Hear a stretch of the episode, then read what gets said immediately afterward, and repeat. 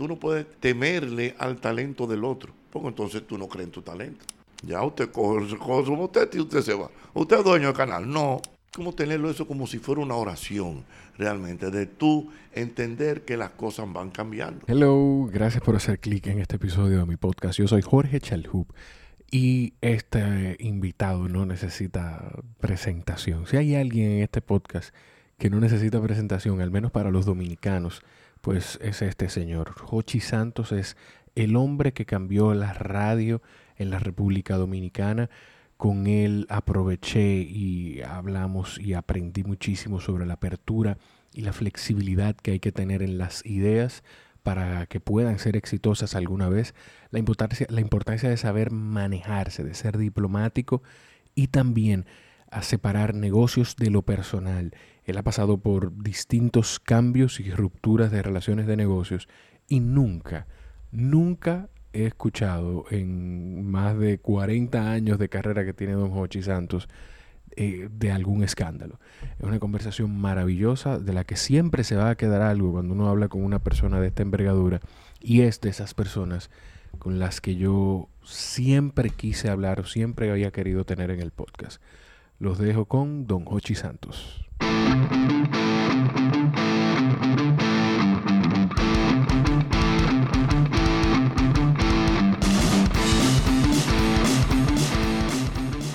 Ahí, ¿usted se la pasa escuchando voz? Sí. El día. Sí, no, yo tengo, eh, yo ando en esa computadora, yo me paso el día oyendo o es bosa o es jazz, desde que yo me levanto. Me levanto y lo primero que yo prendo mi computadora, me pongo a leer, me pongo a oír, o sea, porque voy, eh, ¿cómo te digo? Voy cambiando. Hay dos o tres días que me que oyendo bosa, hay un día que oyendo jazz. Eh, y el tipo, a mí me encanta mucho el jazz. Y entonces eh, oigo cualquier tipo de jazz. O sea, por ejemplo, puede ser eh, un día que amanezco como en, onda de jazz latino, hay un día que me voy como un jazz clásico, hay un día que me voy en Big Bang. Y tú sabes que la bosa es muy... Muy parecida. sí, en el caso de la bosa no hay como tanta eh, variedad, si puedo decirlo así. ¿Entiendes? O sea, es una música muy, eh, como te digo, muy tradicional. Pero sí me gusta porque hay una serie de clásicos a nivel de bossa nova que, yo lo voy apreciando en estas emisoras. Pero ¿y qué, ¿y qué usted siente que tiene? Porque algo común que yo veo en muchas personas exitosas y, y quizá, quizá no, no solo exitosas, sino gente con un, con un amplio nivel de cultura es que escuchan jazz. Yo no, o yo no sé, no sé si hay algo común o, que el cerebro o que el cerebro algo funcione en el cerebro. Tú sabes que, al jazz, lo que pasa es que al jazz le dicen, al jazz le dicen la música de los músicos. La música de los músicos. La música de los músicos.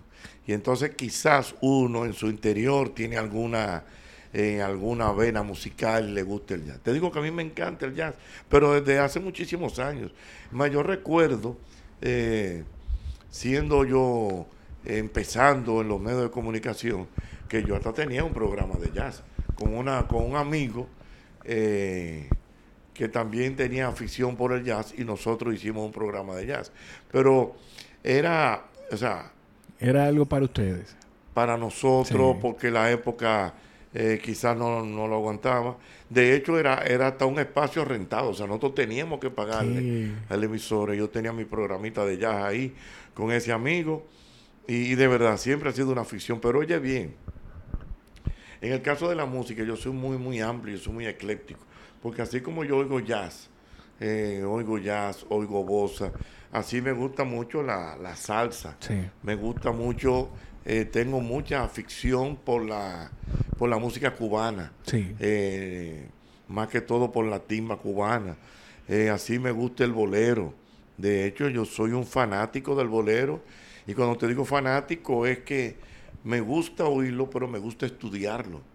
O sea, yo estudio el bolero. O sea, yo te puedo hablar que tal canción, la motivación, el el de autor, dónde viene, de dónde escribió. Exactamente, porque hay una riqueza eh, con el tema del bolero muy, pero muy, muy bueno, interesante. Bueno, de hecho, ahora en los, a propósito de la pandemia y que estábamos haciendo los programas desde, desde casa. Desde la casa. Y como una manera de, de, poder dar un contenido eh, diferente y bajar un poquito las tensiones, eh, hicimos, eh, hemos implementado en el programa de radio los viernes, unos viernes de bolero, y eso ha sido un escándalo. Entonces, fíjate si te digo con el, el tema del bolero porque yo siento que la gente, cuando se habla de bolero, piensa como en los mismos boleros de siempre. De siempre, sí, sí, sí. Que te hablan de Lucho Gatica, te hablan de que sé yo Entonces, de los panchos. De los panchos. Entonces, ¿qué yo, qué yo hice? Sencillo. Señores, vamos a segmentar esto. Porque muchas veces tú tienes que orientar al público a, lo que tú quieras. Sí.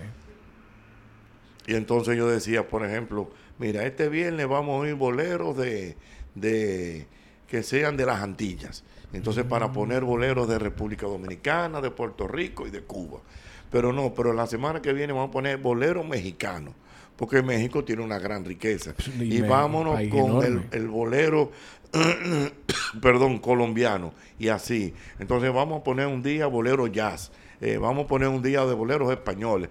Entonces, y la gente, vamos a poner un día de mujeres que cantan boleros. Sí. Eh, ¿Tú entiendes? Y fue, óyeme, y eso ha tenido una pegada a tal punto que la gente desde, desde inicio de semana me van pidiendo eh, qué quieren, qué, qué, van a poner bolero en esta semana. Viene de bolero, ¿de qué va a ser? ¿De qué va a ser? Usted sabe, lo que pasa con eso es... Por ejemplo, mira, mira algo. Ayer en el programa eh, yo puse una bachata, pero una bachata de la vieja, de la vieja, no de la bachata de ahora, de la vieja. Y déjame decirte que estoy ya eh, compelido a hacer ahora este próximo viernes un programa de bachata vieja, porque eso se prendió. Entonces uno tiene en este tipo de actividad, uno tiene que, que como se dice popularmente, poner el oído en el corazón del pueblo. Yo tengo un medidor muy, muy sencillo que es el teléfono. Cuando yo veo que ese teléfono se prende, de la gente llamándome que quiere una cosa y eso. Yo digo, no, por, por, aquí, por aquí. Que, por aquí que no vamos a cosas. Lo que es el teléfono, lo que es el Twitter, eh, los comentarios de WhatsApp, Instagram. Instagram, o sea, bueno, no tanto Instagram, en este caso, o sea, yo me refiero para el manejo. Bueno, sí, por, por el tema de la inmediatez de, Twitter, de WhatsApp. yo me, me voy dando cuenta y por ahí tú vas. Y eso ocurre mucho con los programas. O sea, los programas tú... Eh, por eso cuando a veces vienen a buscar una opinión, eh, ¿qué tú opinas de esto? Digo, mira, es que originalmente tú tienes una idea. Claro. Tú tienes una idea de algo. Mira, yo quiero hacer un programa así, así, así. Pero cuando tú llegas, la realidad posiblemente te da otra. Entonces, sigue por ahí. Lo que, lo que hay que medir la, la flexibilidad que tú tienes con tu idea. Tú tienes si tú eres flexible a lo que te diga la gente que es otra cosa, ¿Estás dispuesto a irte por ahí? Tú tienes que ser flexible en ese sentido. Yo te cuento, por ejemplo, la experiencia del programa de radio. Cuando nosotros empezamos, eh, originalmente, estamos hablando ya de 23 años, 24 años. Un poquito cuando nosotros empezamos, correctamente. Cuando nosotros empezamos hace 24 años, eh, la idea original de ese programa era hacer un programa como se llamaba de la época, de que un programa de... De opinión. No, de variedades. De variedades, sí. Variedades, que era eh, hablar un poquito de política, hablar un poquito de, de deporte y de lo que tuviera el tema en el momento. Pero yo me di cuenta que cuando yo tocaba temas que eran de corte popular, hablando de simplezas, sé yo, vamos a hablar hoy del concón, vamos a hablar de cosas. Ahí yo me daba cuenta de que la gente conectaba, pero de una cosa, eh, o sea, espectacular. Pero que, que pueden ser simplezas, que al final, algo que tiene, que ha tenido desde siempre el programa, es que pueden ser simplezas, pero no se queda en la simpleza, sino en brindarle algo de cultura también a la gente. Eh, quizás en aprender, usted dice el concón, que se toma mucho ese ejemplo, pero quizás en aprender como que en Puerto Rico se le dice pegado y que, bueno, en, quemado. No, te voy a decir la verdad, o sea, en, en cierta medida yo creo que ahí ha estado la conexión que nosotros tenemos con la gente, porque yo me preocupo también de que, como tú dices, eh, que sean simplezas, pero uno le busca una información eh, cultural, esto, ahora mismo con, con el tema de las redes, yo alimento mucho, le pregunto a los muchachos del equipo, averigüen esto, averigüen lo otro, y de verdad que te salen datos increíbles. Por ejemplo, yo el día pasado estaba hablando de, yo estaba hablando de la papa frita, oye eso. Óyeme, y luego me entero de que hay más de 5 mil variedades de papa. 5 mil variedades de papa. De papa, o sea, que hay papa esto, papa lo otro, que Perú es un país con una riqueza de papa. Y entonces, pero una cosa que yo, que yo mismo ni lo había eh, planificado eh, para, para hablar, pero lo hay, o sea, y entonces ese programa te va dando mucha, mucha, mucha, mucha información. Tengo la suerte, eh, a Dios las gracias, de que también tengo un público con un, perdón, con un nivel y que me aporta mucho. O sea, yo voy hablando y me van diciendo eh, temas importantes, o sea, de lo que yo estoy hablando, de países, de productos, de 20 mil cosas. Pero yo creo que eso tiene mucho que ver con, con, que esa es mi batalla cuando la gente habla de la televisión dominicana y que, que eso es lo que la gente quiere, pero es también lo que uno le va dando. Porque eso tiene que ver de que el público se preocupa por eso, porque es el hábito que se ha hecho en el programa a través de los años. Que la gente probablemente llama con un dato que descubrió ahí porque dijo, pero yo voy a llamar, pero yo no voy a llamar para decir disparate, déjame buscarlo y busca en internet cualquier cosa. Pero me pasa cada rato, me pasa cada, me pasa mucho, mucho, mucho. Usted sabe que con la música, algo que yo no quería dejar pasar, que quizás la gente que está escuchando o viendo en YouTube, que me gusta recalcárselo, esto es primordialmente audio, pero estamos en el canal de YouTube también. Eh, pasa como con el café. A mí personalmente, a mí me gusta el café, pero me gusta la experiencia de tomar el café. No es ni siquiera el sabor, es, desde el olor a prepararlo, Correcto. los granos. Y con la música, que quizá por eso ha sido una de las razones del éxito del segmento, es que con la música les, recuerda a la gente experiencias. La música es evidencial. La música, uno, uno, uno recuerda momentos cuando escucha cualquier tono. No, no, y te voy a decir algo, eso, eso es muy correcto. De hecho, yo recuerdo que, y mira, y tú me lo, me, me, me, me has refrescado, algo que yo hacía una vez en el programa, y es que yo ponía una música y yo le decía a la gente, ¿qué da eso? O sea, por ejemplo, yo te ponía un bolero y yo le preguntaba a la gente, ¿qué te da eso? Y la gente me llamaba, mira, eso me acuerda a mí una novia que yo tenía, eh, eso me acuerda a mi papá y mi mamá, eh, te pongo un tema eh, brasileño. ¿Qué da eso? Eso me da yo en una rubia, con un carro decapotable, esto con lo otro.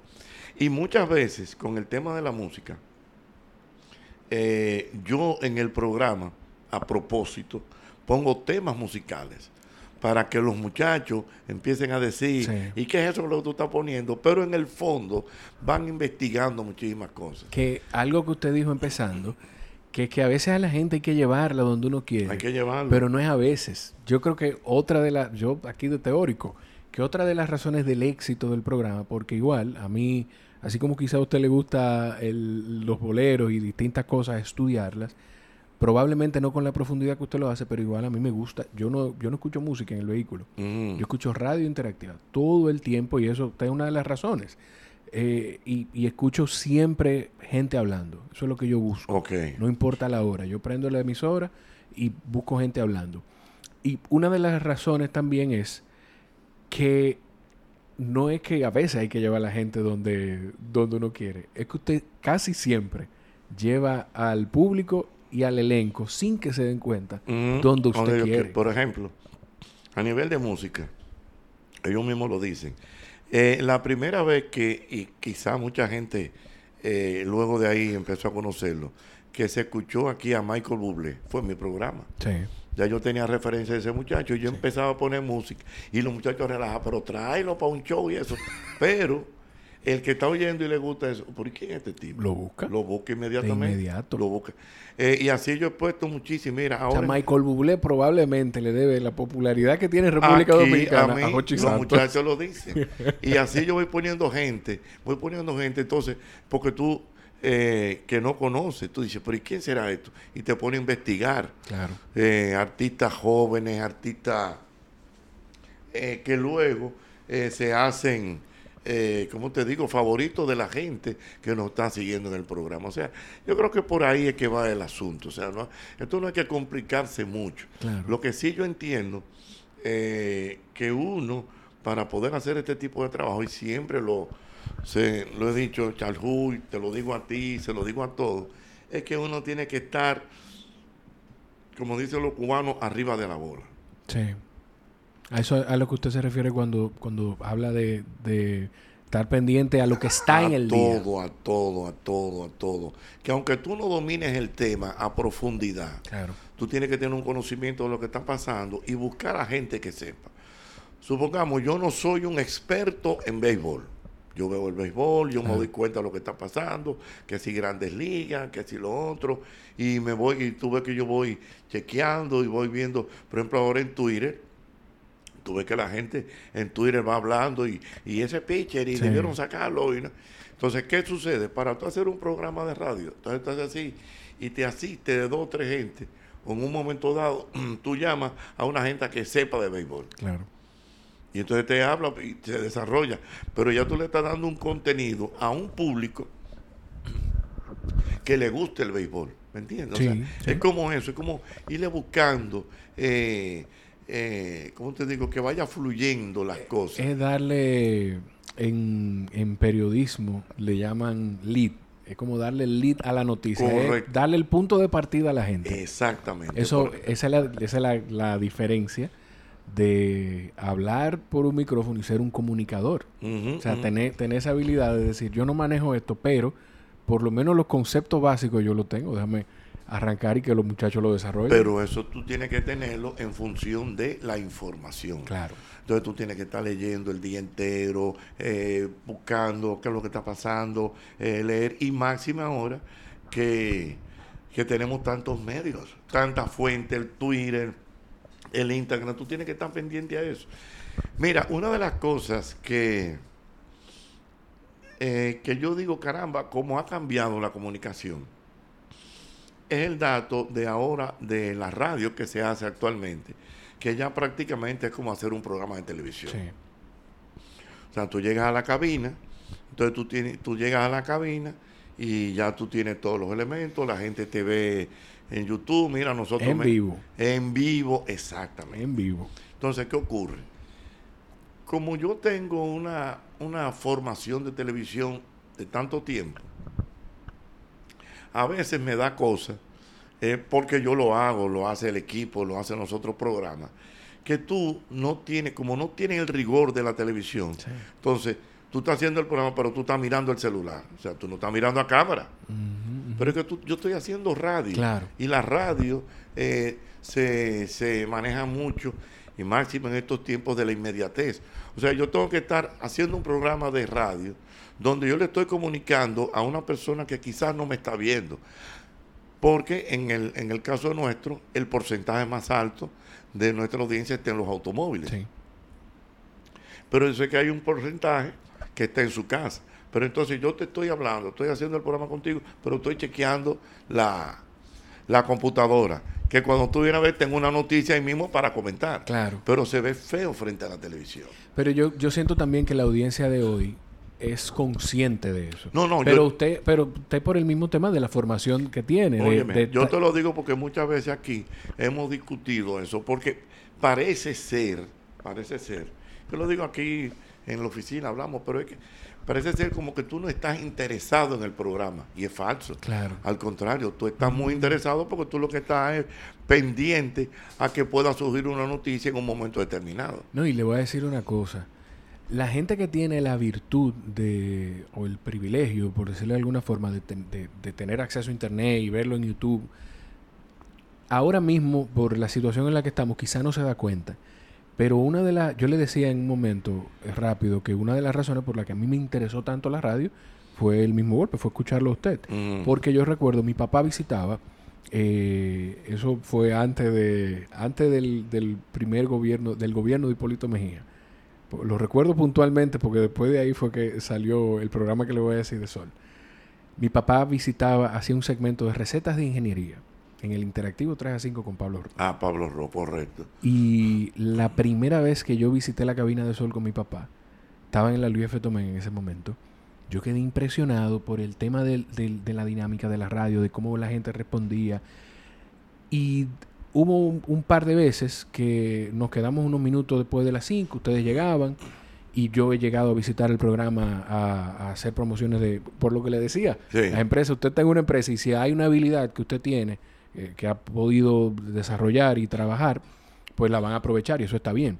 Yo he llegado a ir, fui al programa un par de veces trabajando para otra empresa y para mí era fascinante ver, usted se sienta en el centro de la cabina y tiene control de absolutamente todo todo, de quién está a su derecha, quién está a su izquierda, de los controles, del momento. Hay una seña, hay una mirada que usted se hace con Amaury en los controles. O sea, y para eh, eso hay dos producciones de radio que, que para mí son las mejores producciones de radio en el país, que son 12 y 2 y ustedes. Por ese mismo esquema. O sea, que no hay un desinterés del programa, todo lo contrario. es tratar de mantener el control. ese programa, o sea, ese programa, eh, yo lo diseño mentalmente, por así decirlo. Entonces luego hago mis anotaciones. Pero yo sé, o sea, yo tengo que saber todo lo que, por ejemplo, yo tengo que saber todo lo que va a tratar en el programa. O sea, tengo que saber, o sea, hasta la música, el tema, eh, saber quién puede destacarse en ese tema, quién no.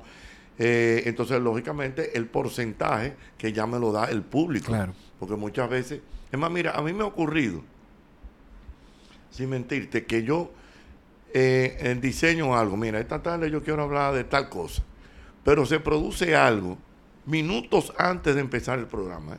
Una situación interna, una llamada telefónica, una seña o lo que sea, que inmediatamente cambia lo que yo tenía pensado. Pero totalmente. ¿Usted le dice al equipo, esta tarde vamos a arrancar no, con No, no, no. Esa es otra de las cosas. Por eso yo digo que para estar en el programa nuestro, tú tienes que tener mucha habilidad, tú tienes que tener mucha destreza. Por eso yo digo, señores, tienen que estar en esto.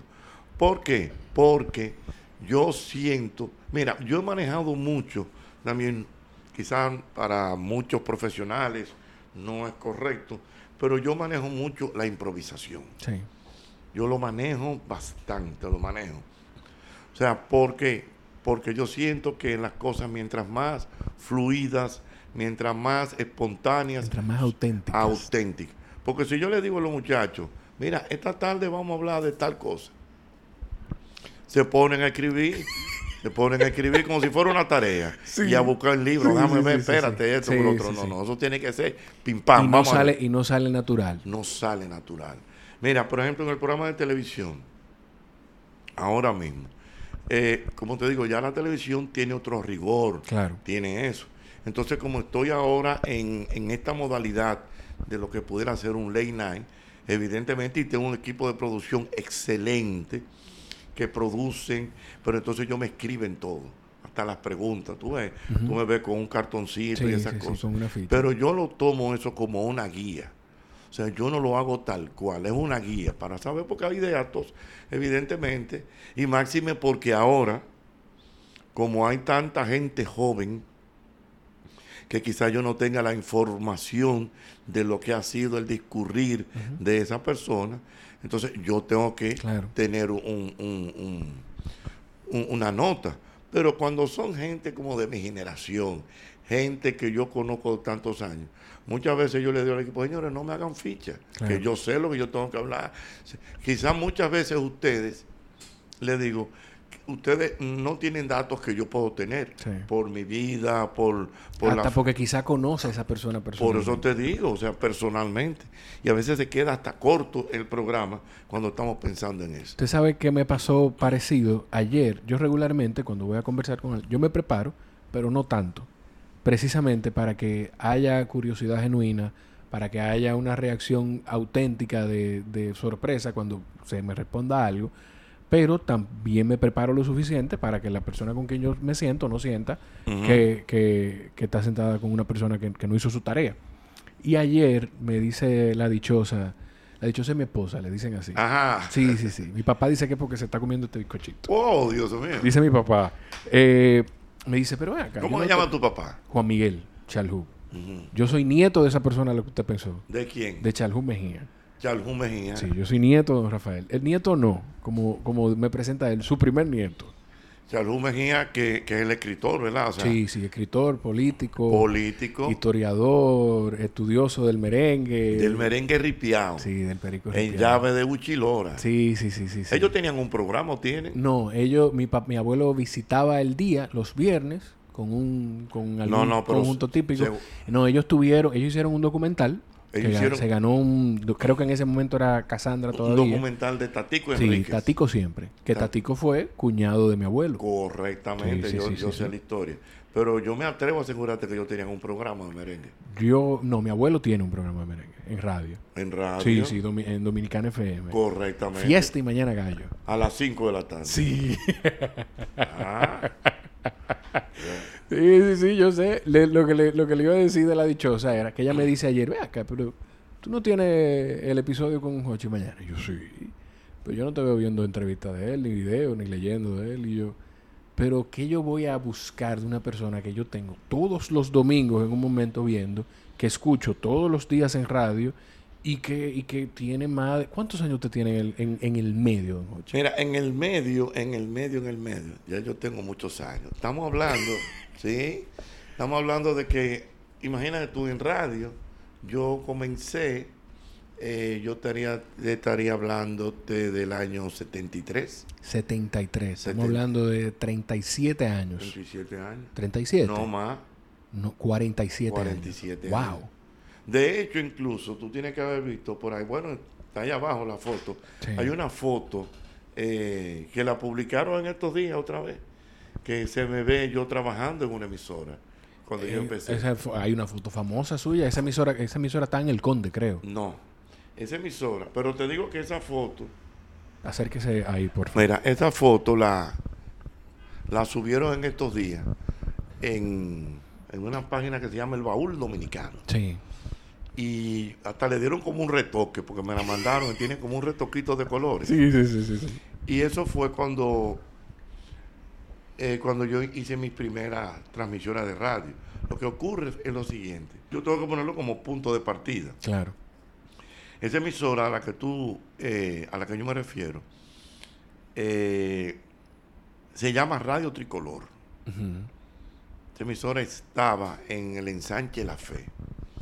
Y creo, oye bien lo que te estoy diciendo, creo que está eh, que la emisora está ahí. Lo quizás no lo que no está es prendida. Ok. O sea que el, que el edificio o el local donde estaba la emisora está ahí. La emisora anda por ahí. yo debería hasta investigar. La emisora está por ahí. Lo que ocurre es que ahora eh, muchos eh, dueños de emisoras de AM o si ya han fallecido sus familiares tienen emisora y no es que la venden ni mucho menos, porque están apostando a lo que se llama el apagón eh, análogo. Ok. Porque ¿qué va a ocurrir? Va a ocurrir que esas emisoras de AM, que ahora mismo tú las sintonizas, muchas no se oyen mal, muchas tienen, eh, alquilan su programación a a iglesia evangélica, etcétera, etcétera, etcétera.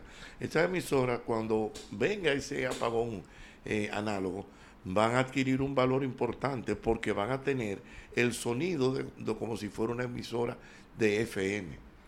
¿A qué, a qué, qué es el, apagón análogo? ¿Qué es? Bueno, o análogo o digital. El apagón digital. Digital. Ok, ok. Que cuando tiene que cambiar, que aquí hace mucho que debió hacerse, por muchísimas razones no se ha hecho.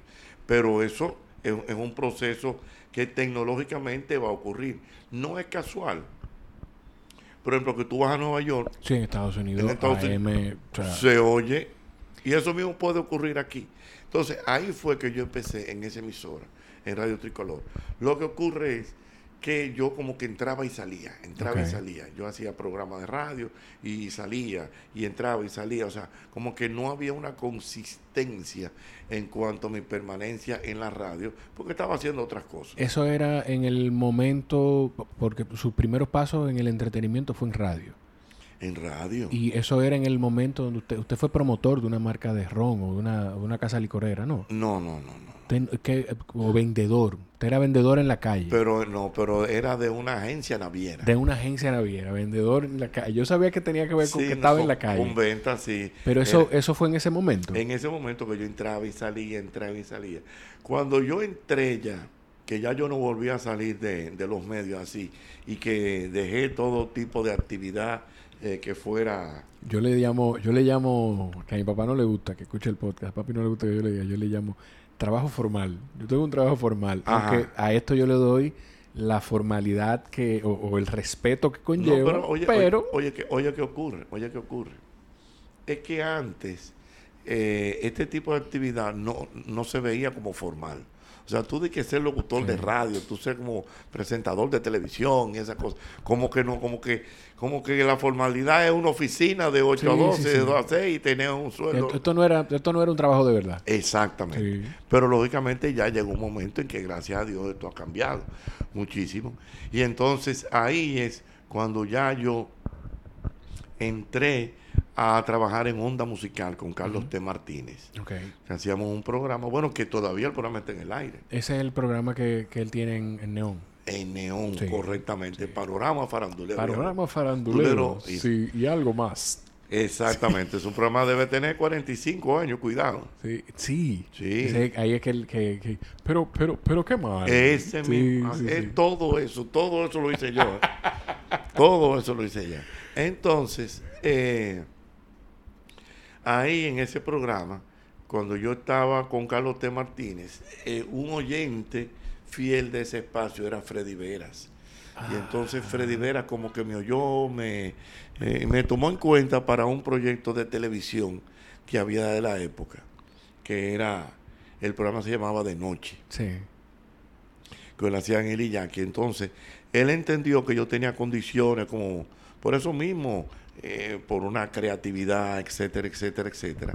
Y ahí es cuando entonces yo entro a de noche, ya con, con Freddy, y entonces me pongo en labores de producción de televisión. Dos preguntas con eso, antes que se me vayan, y perdóneme. Con con, eso me gusta porque con eso eh, conectamos con lo que yo le decía antes de que empezáramos a grabar, que es una gente que necesitamos que escuche. Sí. Es una gente que uno necesita que lo escuche y que diga, oh, pero ven acá. Sí. Y que, que lo comparta o que diga, pero ven acá, este muchacho tiene algo de talento, déjame ver. Y ay, ya se me fue una de las preguntas. Yo sí hablo caballero. Bueno. Pero lo que le iba a preguntar es, a partir de, de que usted se da cuenta de que Freddy lo escucha, que conectamos con eso de que una gente que necesitamos que escuche, hay algo que, a partir de ahí usted hace que, son, quiero decir, movimientos estratégicos de decir, pero si yo invito a esta persona, quizás esta, puedo llegar a, tener a esta otra en el programa. O si hago esto, quizás esto me puede traer que esta otra persona lo escuche o que este otro o que este anunciante vea lo que estamos haciendo aquí. No sé si... si, te, entiendo, pero no, no necesariamente es así. O sea, yo creo que todo tiene que ser de fluir de una manera natural. Entonces ahí que te contaba la historia, que ahí entonces yo dejo la radio, pero te digo, yo digo, tengo esa edad, pero es que yo entraba y salía. Entonces, dejo la radio, entonces me voy a la televisión. Fíjate, me voy a la televisión pero no ni como, ni como figura, sino en producción de televisión, aprendiendo, escribiendo y esto con lo otro. Hasta que se me da la oportunidad, junto con, el amigo ya fallecido, José Eduardo Martínez, con una experiencia que no te la voy a contar ahora. Entonces empezamos aquel famoso show de la noche, que fue un programa donde yo aparezco por primera vez en televisión ya, pero eso fue, te estoy hablando del año 87, 87. Una, una pregunta, Ocho, ya me acordé de lo otro que le iba a preguntar. Antes de eso, ¿cuándo, qué tan difícil es tomar la decisión de, tú sabes que yo voy a, lo de esa venta de naviera, de esos y todo eso, voy a dejar esto, yo me voy a enfocar aquí. ¿Qué tan difícil es dar ese paso? Porque hay mucha gente ahora mismo trabajando así. Bueno, podemos decirte que eh, yo duré un tiempo trabajando así. O sea, yo estaba en un asunto y estaba en la otra. Estaba en un asunto y estaba en la otra. Estaba en un asunto. hasta que llegó un momento y yo dije, bueno, nada, ya. Porque ya se, se veía hasta, O sea, yo me sentí. Eh, o sea, no me sentía como leal. ¿En qué sentido? Porque yo le estaba dedicando más tiempo a una mm, cosa que a la otra. Entonces yo dije, no, no, ya esto incluso. Eh, el tema está de integridad. de integridad. De hecho, incluso hasta me, encuentro con, los dueños y los jefes y siempre me dicen, ve por allá y saluda, que tengo eso pendiente. Porque siempre en buena onda, siempre en, en, ¿cómo te digo? Eh, uno termina las cosas siempre de, buena eh, manera. De buena manera. No cerrarse puertas, que no nada más no cerrarse puertas. manejo, entonces por, por, eso te digo. Entonces ya ahí ya yo me dedico a la televisión. Televisión full, una cosa increíble. Me olvidé de la radio, de todo. O sea, ya yo estaba en televisión y estaba entonces, ya ahí había empezado. Entonces también con el tema de los shows de humor. Sí el espectáculo, eh, haciendo show, etcétera. Entonces, como que mi vida fue discurriendo por ahí de lo más bien. O sea, bien y, haciendo mi trabajo, nunca de verdad, porque eh, tampoco dije, no, que yo tengo que ser, no, no, no. Mi trabajo. Mi trabajo constantemente, o sea, Algo, algo que yo me he dado cuenta a través del tiempo que usted tiene es que, que a usted no le da, no le da miedo de, ni, ni le da ni la vergüenza, ni no importa en el paso de su carrera en que usted esté, decir no sé. Llámame a fulano que fulano sabe. Eso sí, no, no es que tiene que ser así, o sea. Yo, hay una frase por ahí que la han, yo la dije en algún momento y ya la han hecho frase. Y es que yo digo, o sea, que tú no puedes temer, eh, ¿cómo te digo? Eh, temerle al talento del otro, porque entonces tú no crees en tu talento. Si yo te digo, no, pero juego muchacho, una estrella, bueno, vamos a bloquearlo. No, todo lo contrario, vamos a ocupar a este muchacho. ¿Tú entiendes? Y por eso es que hay tantos jóvenes ahora, bueno, que ya algunos no son tan jóvenes, que siempre dicen, no, no, quien me dio la oportunidad fue Hochi, fue Hochi, fue Hochi. Y es eso, o sea, es que tú no puedes... Eh, como te digo, cerrarle el camino a nadie porque yo siempre he dicho, yo soy producto de una oportunidad. Claro. Porque si Freddy no me llama en aquel momento, yo sabría que yo estuviera en la naviera. ¿No me entiendes? Es, así, o sea, la vida es muy, eh, ¿cómo te digo? Es muy cíclica, va, cambiando. Y la, cantidad de gente que es producto de uno, después de usted, que es producto de una oportunidad en su espacio, pero también es producto de el cambio que da la radio con botando el golpe en un momento y después con el mismo golpe. Correcto. Que, que, ahí es que empieza, creo yo, todo, todo el tema de la radio interactiva. Bueno, ahí fue, yo entiendo, sin, sin ánimo de, de vanagloriarme, pero yo siento que por ahí va el asunto. O sea, nosotros, eso fue un impacto tan grande en la radio nacional que después de ahí. Mira, en día pasado yo estaba hablando con, y ahora tú me lo recuerdas, con con este niño, wow, Santana. De. El. Ay, mi madre. El joven Ariel Santana. Con Ariel, ah, claro, que, ya, ha estado en el podcast. Eh, es, una, de esas historias de trabajar en, en, el trabajo formal y hacer humor hasta que un momento dijo, me acordé con él de él porque fue un proceso igual de integridad, de decir, que ya yo le estoy dedicando tiempo más. Correctamente.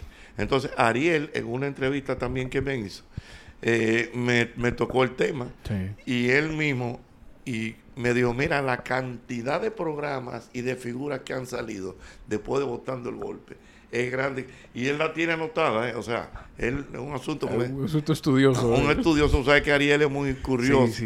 o sea, de votando el golpe salió tal programa, tal programa, tal programa. O sea, ha sido una cosa que todavía al día de hoy hay muchos programas de eso. Claro pero eh, muchos lamentablemente ya no están, siguen desapareciendo programas, nosotros estamos en, gracias a Dios, dentro, nosotros ya, nosotros formamos parte ya, eh, y eso no es una opinión mía, es una opinión de, Carlos Sánchez. que dice Carlos Sánchez que ya el programa de nosotros pertenece a la cultura del pueblo dominicano. A las 5 de la tarde tú dices, ponga Joche ahí. Que yo creo que... Es para ver, o sea, para ver. ¿Usted sabe en qué punto? Que no sé si usted lo ha pensado de esa manera. Aquí hay dos costumbres radiales. Al mediodía escuchar a Tres Patines y a las 5 de la tarde escuchar a Jochi Normal. ¿Sí? oye, me parte de una cultura. ¿eh? Y no, y no del pueblo dominicano, sino de los dominicanos alrededor del mundo. No, no, una cosa increíble. Yo a veces, de verdad, Charles, yo a veces digo, wow a veces, por ejemplo, por HR yo no voy al programa, o no puedo ir, o lo que sea, uno es un ser humano. Claro. Y de una vez la gente empieza a decir que lo que... Bueno, eh, ahora, me ocurre que como grabo el programa de televisión los jueves por el tema del toque de queda, porque nosotros lo grabamos de noche. Entonces hay días que el programa, yo digo, miren, vayan tirando algo grabado ahí porque no he terminado aquí. Y yo tuve a la gente escribiéndome por WhatsApp, o sea, como o sea, opinando, porque como me escriben amigos, opinando el tema, y yo, Dios mío, ¿y qué estarán poniendo allá? Que la gente me escribe, me llama, no, espérate, Jochi, di esto. Para que la gente entienda, hay, hay personas, algo que yo quise hacer con todo el tema del podcast es que hablar de cosas y tocar temas que no solamente nos tocaran a los dominicanos, porque esto se queda en internet, sino que cualquier gente que hable español en el mundo encuentre algo. Y ha pasado así, hay gente que no es dominicana, que nos escucha en otras partes que muchas veces ustedes empiezan con algo que hicieron en otro programa y el que está escuchando, quizá un programa que dura tres horas, no escuchó esa parte y no se da cuenta que no es en vivo. Correctamente. Eso, eso habla mucho de la naturalidad y de la autenticidad que estamos Exactamente. Mira, pero hay algo también que, que yo quiero eh, destacar ahora que tú dices. Por ejemplo, esa, esa combinación, o mejor dicho, esa eh, ¿cómo, te digo? Ese cordón umbilical que nosotros hemos creado también con los oyentes internacionales dominicanos. O sea, nosotros tenemos una legión de personas que escuchan el programa en el mundo entero. Y Nueva York dice Nueva York eso es como si fuera Nueva York es para los dominicanos como Miami para, para los venezolanos. Para los venezolanos para, los cubanos. para los cubanos. Claro. o sea, la gente, nosotros tenemos una cantidad de oyentes increíble y de Las Vegas y de que sí, ok. Entonces, muchas veces, eh, gente de otras nacionalidades que están ligados a, dominicanos por HR que escuchen el programa, entonces tienen ya afinidad con el espacio. Entonces no es casual de que tú puedas tener una dominicana que está casada con un americano que oye en el programa, con un panameño, con un ecuatoriano. o sea, es una cosa increíble. Realmente es una historia. O sea, el programa eh, se ha convertido ya como todo en una historia de la radio, de la cultura popular dominicana, de la creación de personajes, del, cariño de la gente, de alguna labor social, alguna labor eh, de distensión, porque vamos a estar claros, o sea, eh, como está el tránsito en el país, tú lo pones, evidentemente el pueblo dominicano en los últimos tiempos ha tenido una carga muy muy pesada, una carga muy pesada de problemas, de situaciones políticas, eh, esta pandemia. Entonces cuando eh, tú llegas al programa y te ríes, la gente, óyeme, yo recuerdo en una oportunidad que, que aquí el dólar se puso casi como al 60. Al 60, sí. Sí, no tenemos que decirle a la gente en qué periodo fue, porque la gente se acuerda. Se acuerda, al 60. Y yo, y la gente, y yo, y yo recuerdo que la gente me decía, concho, Jochi, el dólar al 60 y tú muerto de risa y poniéndote mítima. Le digo yo, señores, esa es la línea del programa. Yo le iba a decir exactamente eso, que eso es algo que firmemente ustedes han mantenido, que aparecerán dos o tres detractores de eso, pero probablemente también, precisamente por esa razón, es que la mayoría de la audiencia está ahí siempre. Es que usted dice que, que el programa no es para hablar de, problema. yo no puedo hablar de problema. Además, ahora mismo tenemos en la Radio Nacional, desde las 7 de la mañana que termina la noche, muchos programas analizando política y esto que lo otro. Yo no te digo que un día uno pone una, una cosita. Pero que eh, no es con el mismo, con el mismo tono ni siquiera. Eso, eso es, eso es una decisión, eso es consciente o ya. No, no, eso es consciente. No, no, eso es consciente. O sea, mi programa no es para problemas. Mi programa no es para, mi programa es para relajar. Y vos te digo, si entonces, si tú te llevas de todo lo que opina la gente, te vuelve loco. Claro. Te vuelve loco. Hay, hay dos cosas que yo anoté que no quería que se me pasaran.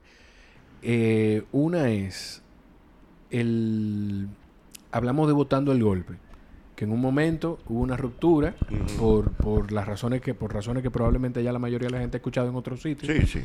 Eh, y sale el mismo golpe también eh, con todo el tema de divertido hay una ruptura de una relación con un canal y de ahí nace es temprano todavía ¿qué es lo que tiene Hochi Santos que todavía en todos estos procesos que pudieran ser de discordia, yo no, yo, o sea, yo no oigo nadie hablar mal de usted. No. Nadie, nunca. O sea, esa facilidad, esa, esa habilidad de saber cómo romper relaciones de negocio personales, como sea. Pero fíjate, fíjate lo que te dijo ahorita. O sea, es, un tema de, manejo, por así decirlo. Esa era la otra que tenía. No, no, el manejo. Pero, ¿qué ocurre? Es que también eh, las cosas han sucedido de manera muy. O sea, porque no es pleito, no es pleito. a veces es un problema de negocios. Por ejemplo, yo te puedo decir mi transitar por la televisión. Nosotros arrancamos en Telecentro.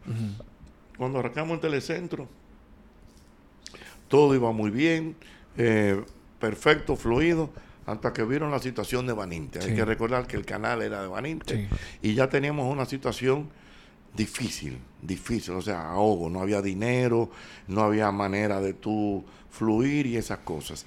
Ahí es cuando entonces un grupo de productores nos unimos y decimos, señores, tenemos que hacer algo porque el asunto está muy cerrado.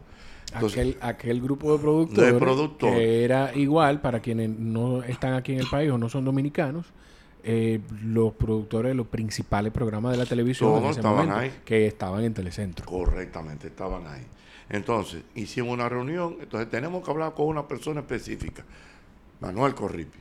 El Canal 11 está ahí, un Canal 11 que tiene una programación enlatada, vamos a hacerle propuesta. Oye, me le hicimos propuesta a todo el mundo y ellos eligieron a dos, a Milagro y a, y Hochi. Ahí estuvimos en el Canal 11 bien, bien, bien. Hasta que ocurre en el Canal 11 hubo una situación a nivel de, de unos controles y de, y de unas tarifas que subieron mucho. Entonces nosotros entendíamos que así no se podía trabajar. Es un tema... Ya no era rentable. Óyeme, él es rentable, pero estábamos como, yo me sentía fuera de la realidad del mercado. O sea, no puede ser que si yo te estoy cobrando a ti eh, 5 mil pesos por una cuña, yo inmediatamente ya el mes que viene te diga, no, son 35 mil. Entonces ya la gente estaba... Entonces ahí es que se produce entonces ya nuestra entrada a Telemicro, a hacer ese cambio. Mamá Telemicro, perfecto, muy bien eso. Entonces, ¿qué ocurre? Ya llegó un momento, sabes que los programas, los programas tienen su ciclo, los programas tienen su, su, su ciclo. Claro. Su ciclo. Eh, van cambiando muchísimas cosas. Eh, entonces, teníamos ya desde hace tiempo el interés de hacer un programa nocturno. ¿Por qué? Porque nos dimos cuenta, porque todo esto es muy sencillo en ediciones, que la gente estaba viendo más las entrevistas que otra cosa. Sí. Ya la gente no estaba mucho en música, ya la gente, fíjate como tú mismo dijiste que, que tú oyes radio interactivo. Sí, sí, sí. O sea, música tú la pones en tu celular, música tú buscas Spotify. Entonces, señores, podemos eh, cambiar todo este concepto, desmontar todo esto, una, una maquinaria que cuesta dinero, que cuesta dinero, porque esto no, esto no es un relajo. Entonces, bueno, vamos a cambiar. Entonces ahí cuando hablamos con el canal, y le pedimos el horario nocturno. Pero ¿qué ocurre? Y eso la gente lo sabe. Eh, en, el, en, el, en el canal ellos tienen el tema de la película. Yo pensé que se iban a hacer unos ajustes. Sí, que no se pudieron hacer. ¿Qué sucede? Que simple y llanamente, óyeme, empezamos mal. O sea, si es a las 10, a las 10 en la televisión eso. Entonces, no coordinamos con eso y punto. No hay problema. Pero que no, óyeme. Lo que pasa es que ¿sabes por qué yo le hago la pregunta? Porque no todo el mundo tiene esa habilidad de saber separar las cosas. No, no, mire, mira, no, que no. Ah, no, pues espérate. No hay problema. Ya usted coge, coge su usted y usted se va. Usted es dueño del canal. No. Entonces, todo el mundo me dice, porque la gente me dice, ¿y cómo que tú llegaste a esa habilidad? Sencillo. Porque también uno tiene que oír. Y todo el mundo me dice, oye, yo creo que tu canal es color visión porque primero porque yo duré muchos años ahí en Colorvisión. Colorvisión es un canal muy tradicional, es un canal de, la familia dominicana, por así decirlo. Y entonces fuimos a Colorvisión y casualmente tenemos un año en Colorvisión. Sí, ya. Y los ratings, yo te puedo decir cómo están los ratings. El programa de noche marcó casi tres puntos. Es, un, es una, una, locura. Y dentro de los programas de Colorvisión que más audiencia tiene, con apenas un año, nosotros estamos ya en tercer lugar. Sencillito, ¿eh? sin complicarnos la vida, haciendo ya un programa ajustado a todos los tiempos, porque es eso, tú tienes que ajustarte a lo que está pasando, saber al público de, que, de lo que tú le vas a hablar y buscar tu target. Y nosotros estamos manejando eso de la manera más interesante posible. A mí me gusta porque es algo diferente a lo que había en la parrilla de, de, la programación local y se acerca mucho. Usted, está muy consciente, porque lo dijo en un momento, eh, a lo que sería un late night. Sí. Porque no sé por qué, y, usted quizá me puede dar luz en ese tema. Hay cosas que sí se hacen, que se hacen en un late night, que quizá tiene que ver un tema de geográfico, de hasta del tamaño de, un país y de otro. Pero aquí hay un tema muy grande de sensibilidad de que quizá no se puede bromear con algunas cosas, no se puede ser tan irreverente. Exactamente, pero evidentemente de lo que tú me estás hablando es, así, o sea, es un tema del país también. Uno tiene que, manejar muy bien las cosas, eh, ser más respetuoso, porque el país eh, es eso, o sea, el país no, te permite algunas cosas, pero evidentemente eh, yo creo que, tal como tú dices, ese es el concepto del late Pero nosotros estamos muy contentos, de hecho incluso hay una situación ahora con el programa. La gente lo que quiere es tiempo o quiere más el programa. Pero eso, eso lo vamos a manejar al paso, a ver cómo se puede hacer. Pero de verdad que estamos muy contentos y es simple y llanamente eso, uno tener que reinventarse en todo esto. Usted dice reinventarse, que es otra de las cosas que tenía aquí anotada. Hay una habilidad de adaptarse de, de la radio, del programa de radio igual, de ir cambiando constantemente del programa de televisión vieron en un momento que lo que quería la gente era entrevista. Bueno, pues ahora, eh, hoy, en vez de una, vamos a poner dos. dos entrevistas. Óyeme, es simplemente, te repito, Charlu, esto, es un asunto mental, esto no es complicado, porque la gente a veces se complica y no es cuestión de ego ni nada de ese asunto. Él, tú sabes qué es lo que está pasando. De hecho, incluso yo tengo una, una, una, una convicción que, en, ocasiones se lo critico a gente de mi generación que está en el medio, que es como, eh, como se dice, eh, juzgar o prejuzgar lo que está pasando ahora, que aquello era mejor, no. Antes había locutores buenos y había locutores malos. Ahora hay locutores buenos y locutores malos. Antes habían cantantes buenos y cantantes malos. Ahora hay cantantes buenos y cantantes. Óyeme, simple. Claro. Ah, no, no, que antes, que, no, señores, tú tienes que admitir que ahora es las redes sociales. Tú tienes que admitir que un fenómeno ahora mismo se llama alofoque. Tú no lo puedes negar.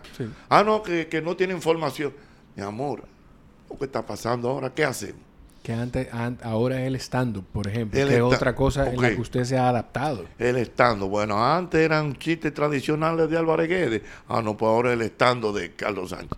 Punto de ajustarse. O sea, uno no se puede quedar anclado en las cosas, en, el, en, lo pasado. Tú tienes que estar muy atento. La ropa, todo, todo, todo. O sea, es como, es como, es como tenerlo eso como si fuera una oración, realmente, de tú entender que las cosas van cambiando.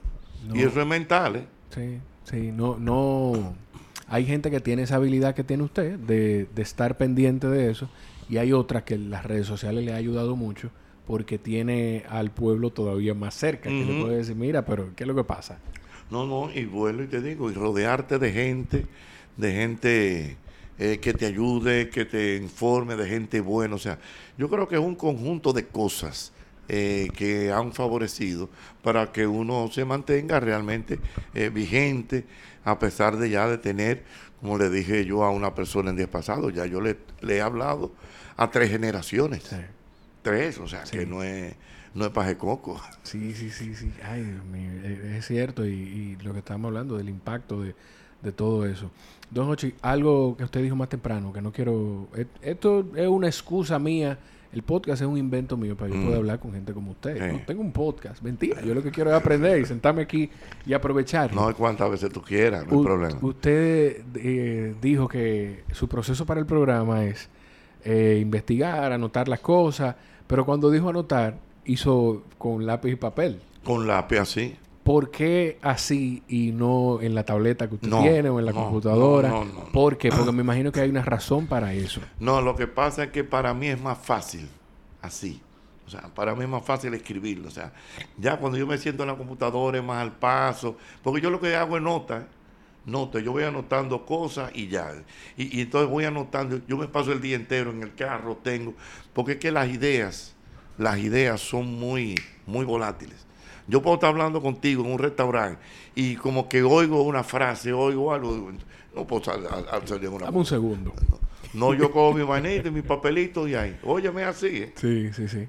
Es así. Me imagino la, la, idea buena que usted ha tenido así y las que se le habrán escapado, que usted dice, yo la noto ahorita, a mí no se me va a olvidar. No, no, no. Y de noche, o me pasa muchísimo de noche, uno durmiendo, uno se acuerda de algo y va y anota inmediatamente. Es que esto, óyeme, es que esto es 24-7.